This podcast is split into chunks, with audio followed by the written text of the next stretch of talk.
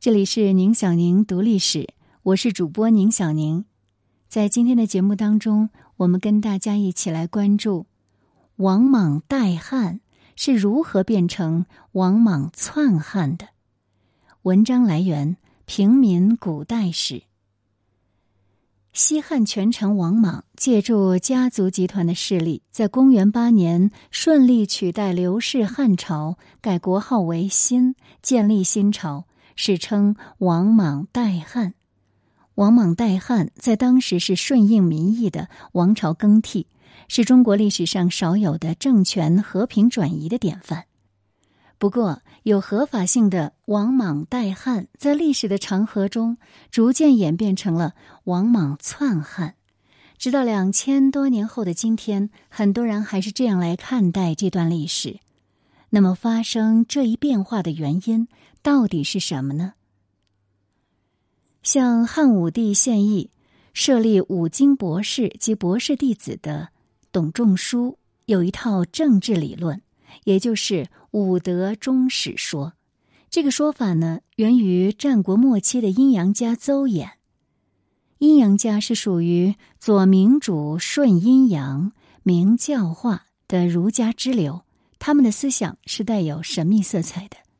而五德终始说大意就是木、火、土、金、水是五行，五行是相生相克，各代开国之君呢都代表一行，也就是一德，每德各有一色。如青帝是木德，赤帝是火德，黄帝是土德，白帝是金德，黑帝是水德，代表某德的圣人出世。上天必降某一个祥瑞，圣人承受天命，必须易服色、更制度、改正朔等等，然后向天禀告，就叫做封禅，然后完成使命。各王朝的德有如四季循环迭替，天降灾异就以示德衰，圣人就要修德，向天表示悔改，并应物色新圣人，把国禅让给他。于是新圣人受天命，如此循环下去，五德终始。秦始皇就相信这一套，自命为水德；而刘邦斩白蛇兴义师，也自称是火德赤帝之子。汉朝初年，对这个王朝究竟是何德，也曾引起争论。到武帝的时候，才决定是土德。董仲舒呢，就把这种带有神秘色彩的说法注入了儒家思想，还把它理论化，让它成为政治哲学的主流。五德终始说的重点有两个：一个就是皇权不是绝对的；第二是王朝不是永久的，改朝换代这是天经地义的原则，这是对顺天承运、万世一系观念的挑战。董仲舒大概是死于武帝中期，他的政治学说是深入人心的。武帝死后九年，公元前七十八年，就有人上书请武帝的儿子昭帝让位，最终呢，这个上书的人被杀掉了。十八年后，公元前六十年，又有人请宣帝禅让，也被杀掉了。由此可见，董仲舒的政治理论呢，已经为人所信从了。对于一种当时人士都以为是合理的理论，死罪其实并不能遏制它的影响力。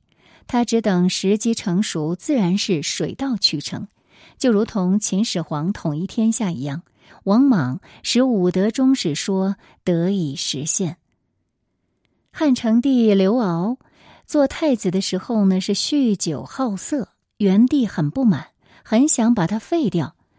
又仰仗舅父王凤竭力挽救，故得勿废。成帝即位之后，立即任王凤为大司马大将军辅政。第二年，又封另六位母舅为侯。王太后有兄弟八人，唯他的弟弟王曼是早死，没有得到封侯的殊荣。可是王曼的妻子就领着幼儿王莽住在宫中。王太后对这个自幼失户的内侄自是非常的疼爱。王莽自幼从陈参学礼经，故被服如儒生。他为人恭俭有礼，勤学博览，孝事母亲，赡养寡嫂和孤侄。他在外呢，结交英俊，内则善事朱叔伯。他的大伯父王凤生病了，他就侍疾左右，亲自尝药，蓬头垢面，连续几个月都衣不解带。所以王凤临死之前，把王莽托付给成帝和王太后。王莽从此就开启了他的政治生涯。王莽很得朱叔伯的爱护，叔父王商甚至请皇帝将自己的食邑分封给王莽。当时的名士陈汤等人都对他是大加颂扬，于是成帝就也很看重他，任命他为侍中，负责皇室的宿卫。王莽的地位越高，他待人就更加谦和，与马衣裘都散失宾客，家中无所余留。王莽广交名士、公卿大夫，于是在朝的推荐他，在野的就赞颂他。王莽的声誉日隆，已经开始逐渐超过他那显贵的长辈。不久之后，叔父大司马王根称病告退，就推荐王莽。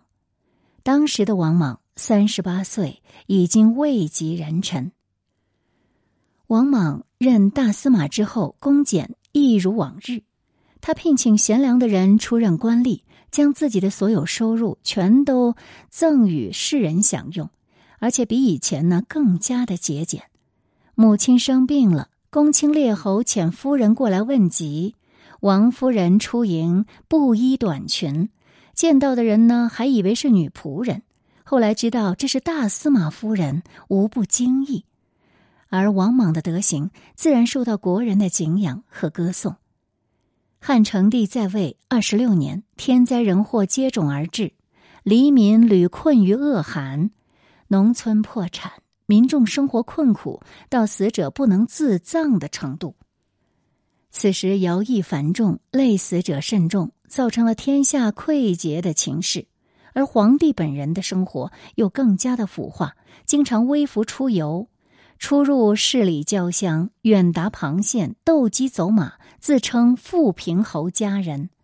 身为皇帝，却以什么富平侯家人的身份在市井野游，汉成帝放荡尸体的行为，开了后世昏君失德的先例。等到汉哀帝即位后，王莽为了傅太后，这是哀帝的祖母，以及王太皇太后在未央宫宴会的席次问题，得罪了傅太后，他不安于位，称病去职。王莽在丰邑韬光养晦了三年，这时他的一个儿子杀了奴婢，王莽竟然逼他自杀，足见他的治家之严。三年当中，上书替他送冤的大臣以百数，应贤良士的人在对策当中也大多在歌颂王莽的功德。正好，又值天象日食。照武德忠实的理论，这是天降灾异的异，所以群臣都主张征召王莽入朝。当时傅太后、丁太后这两位太后都已经死了，哀帝于是就召王莽入京伺候王太皇太后。此时董仲舒的学说已经流行了一百二三十年，武德忠史说早已经深入人心了。汉代又政治腐败，灾害迭出，旧德已衰，新圣人将出，已经是人心所向往的事情。王莽就是在这种情势之下应运而出的，他要将董仲舒等人崇高的理念加以实现。汉哀帝死后，汉平帝即位，王莽复出任大司马，总揽一切大政。汉平第五年，孺子婴三年，王莽呢就是有实无名的皇帝。这八年正好是配合武德中史说新圣人受命的过渡时期，而王莽呢也做了很多嘉惠民众的事，特别是在法律方面，比如妇女如果不是自身犯法，不受株连；男子八十岁以上，七岁以下。如果不是家人犯了大逆不道的罪，除非有诏命令逮捕，否则均不得被拘押。王莽还曾捐献巨额私产赈济灾民，并且用私产在京城修筑房屋二百间，供平民居住。他又大封宗室和功臣的后裔，高级官吏在年老退休之后可食原俸禄的三分之一。那么这些德政当中，有的观念是非常进步的，不只是社会大众而已。王莽拒绝接受赏田，先后有四十八万七千五百七十二人上书，请急宜加赏。这些人可不是王莽用钱收买来的，而是他的德政换来的。人心向背是天人合一政治哲理的根本。公元六年，王莽就成了摄皇帝，天下出现了许多福策。不外是说汉德已衰，新圣人已经出现了。其实这些玩意儿呢，大多数是揣摩王莽的心思，以求荣利之徒为了迎合王莽造出来的。当然，也可能是王莽受益的。总之，为了争取政权而制造形势，比起用杀人营野、卢舍为虚的征战去夺取政权，似乎不止略胜一筹。这个手段也许不是十分的光明，但古今中外哪里有用光明的手段攫取政权而成功的例子呢？王莽用政绩去收买人心，和现在的一些国家议员、总统用政绩或政纲去赢得选票，并无二致。前汉末年上书歌颂王莽的有四十八万多人。如果把这个情况视为王莽获得了四十八万多张选票，那我们就可明了王莽为什么会做皇帝了。等到时机成熟后，王莽在公元九年受禅。王莽的改革是自平帝时候就开始了，从汉平帝即位到王莽正式称帝为止，是新革的第一时期。王莽称帝十五年是第二时期。他第一时期的性格是比较温和的，以行善政、减少刑罚方面的不合理的地方为主。这个时期最重要的举措是有关教育方面的。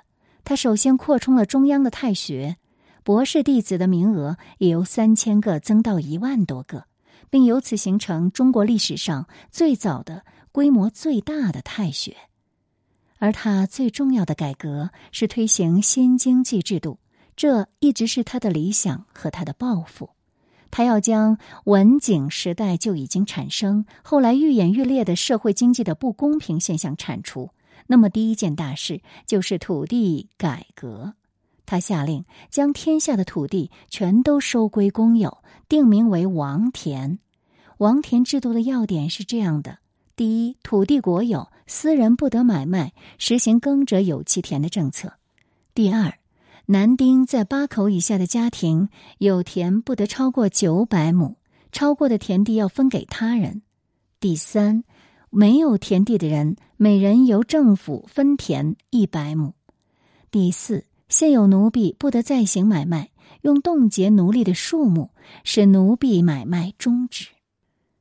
第二项重大的经济兴革呢，就是盐、酒、铁、铸钱、冶铜、织布。名山大泽的特产五军赊贷，六项与一般人民生活有关的物资是由政府来管理，不使奸商操纵，与武帝时期的平准军书是类似的，不过范围就广了多了。当中的最后一项是五军，它的目的就是其众数一兼并也，也就是平均财富，防止财富太集中。对于王莽的改革，我们不能不敬佩他的胸怀。但是他的改革还是失败了。至于失败的原因，与光武帝刘秀等人说的篡汉是无关的，而是由于王莽本身的学识与才能出了问题。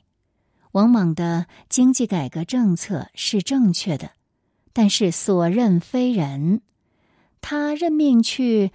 实行这个经济政策改革的长官呢，皆用富贾，嗯，用的都是一些富商。那么富商摇身一变成为了经济官员，那肯定会和地方官员一起通奸，百姓自然就会受到剥削和凌辱，甚至比以前更甚。不能知人善任，又食古不化，这是王莽失败的主要原因。按照武德中史学说，王莽必须要做改正朔、易服色等官样文章，这原本是不重要的，但他一开始就做得太过火。他将他在古书中学得的古代的官名一一都改用到当时的官制上，比如三公就改称大司马司允、大司徒司职、大司空司若。他逆古不化，到将当时的王爵与古代的王天下的王相同，因此要取消四夷所建的王号。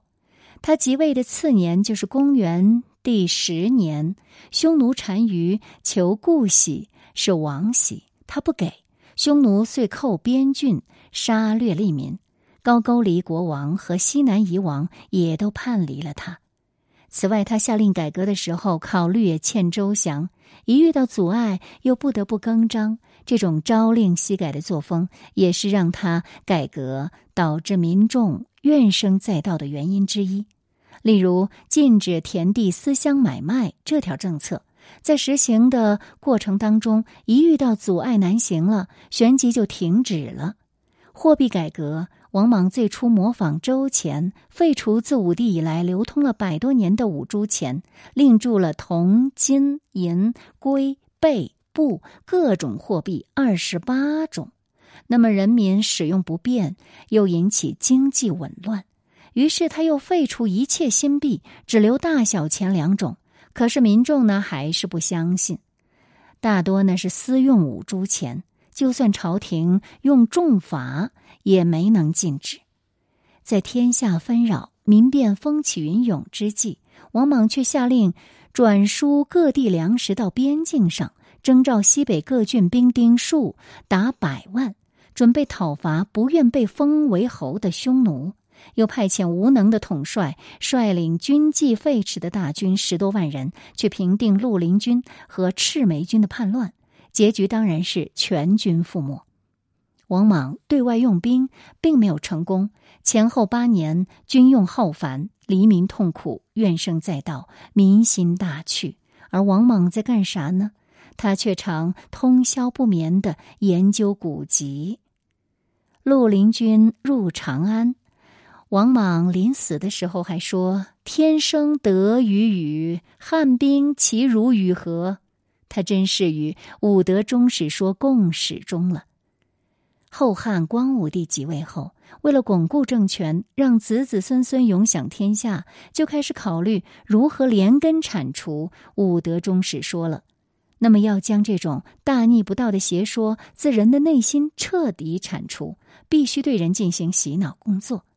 光武帝知道，仅用严刑峻法不一定能收到预期效果，所以他集中力量抨击王莽，歌颂汉德。在他的统治之下，一般阿谀的文人大作美汉污莽的文章，将王莽篡汉渲染成了旷古绝今的大罪恶。于是呢，将近两百年这样的说法，到后来就成为定论了。史学家钱穆说过：“这不是王莽个人的失败，是中国史演进过程中的一个大失败。”